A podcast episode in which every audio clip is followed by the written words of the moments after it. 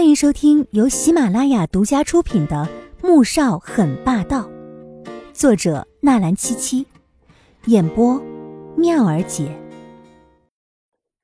第二百七十三集。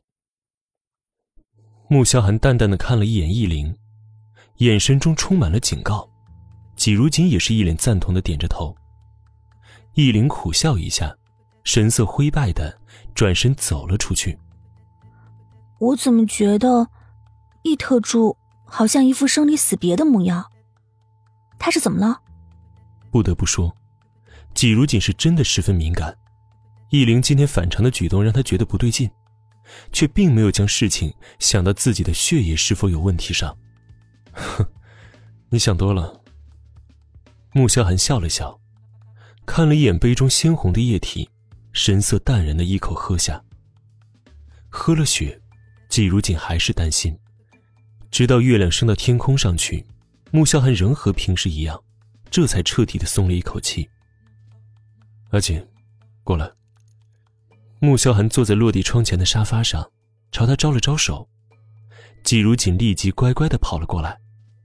西恩和 D.K 知道纪明轩的获奖作品是从你手里抢走的，都很震惊，同时想问问你愿不愿意到米兰学习啊？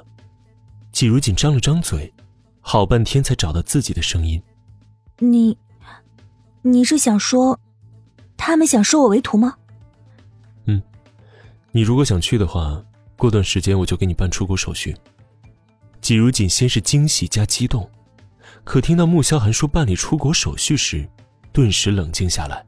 “嗯，我现在在建筑部工作的挺好的，不是也拿了新人奖吗？也许……”我还能更进一步呢。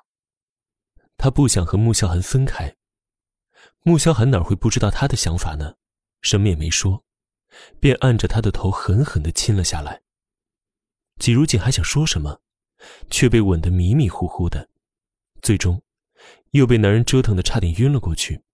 昏昏沉沉间，似乎听到男人一声又一声的呢喃：“阿锦，我的阿锦。”第二天。纪家那边就登出告示，户口署那边又联系了季如锦过去办手续。季如锦原本打算自己过去的，但穆萧寒直接让易灵去了户口署。易灵进了户口署，并没有看到季风伯，而是季明轩十分不耐烦的在大厅里面坐着，不由挑挑眉，看来季明轩还是贼心不死啊。而季明轩看到易灵进来，整个人脸色顿时就变了。坐在沙发上的身子不由瑟缩的颤抖了一下。哼，季小姐很害怕呀。怎么是你？季如锦呢？季明轩怎么可能不害怕呢？但面上却是冰冷傲慢的问道：“这种小事情自然不需要夫人亲自过来。”易灵也明白为什么大 boss 要他亲自来一趟了，看来是早就猜中了季明轩的企图。而夫人，那种小白兔，到了纪明轩这种女人面前，只有被欺负的份儿。还有一点要记住了，从现在起，夫人不姓纪，与纪家再无任何瓜葛。易林淡淡的挑眉，眼中是浓浓的警告。哼，那我以后要怎么称呼她呀？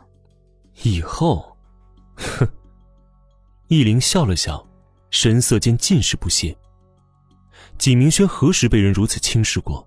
不由愤恨到极致，握紧拳头。办理好相关手续之后，易灵特意放慢脚步，和纪明轩一同走出大厅。下台阶时，高大的身影忽然逼了过去，眼底闪过一道冰冷的寒意：“纪明轩，你最好给我老实一点，再敢把坏主意打到夫人头上，整个纪家会和你一起陪葬。”听到这句话，纪明轩的脸色是深深的恐怕，脑子中闪过在米兰那晚，他被易灵强行带走，往他下面塞了一种软质药丸，之后，他就浑身痛苦的像是火烧似的，而在他发作的几乎快要以为自己要死时，被扔进了一个房间里面，十几个当地的黑帮分子，一个一个轮流的玩弄他，明明羞辱的想死，可身体却不受控制。不知多少次，昏死过去，又被弄醒，一直到两天两夜，等药力散尽，他浑身也散发着一种浓浓的恶臭。之后，有护士进来为他清洗、消毒、上药，直到一个星期之后，他才被送回了国。然而，那两天两夜的噩梦却不断的纠缠着他，以至于在回国之后，宁俊看到他的第一件事情便是将他推倒在床上，但他感到的并不是兴奋，而是恐惧。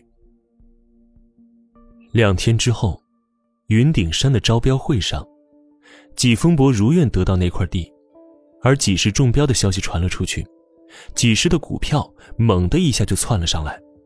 季风伯高兴的几个晚上睡觉都是笑醒的。然而令他没有想到的是，在一个星期之后，政府公布了接下来的市政规划。云顶山因为地处春城和赵城以及同市的中间位置，两边又多是良田，所以决定在这里修建高铁。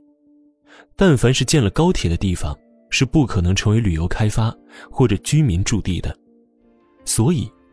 这块地高价买了回来，就等于这样废了。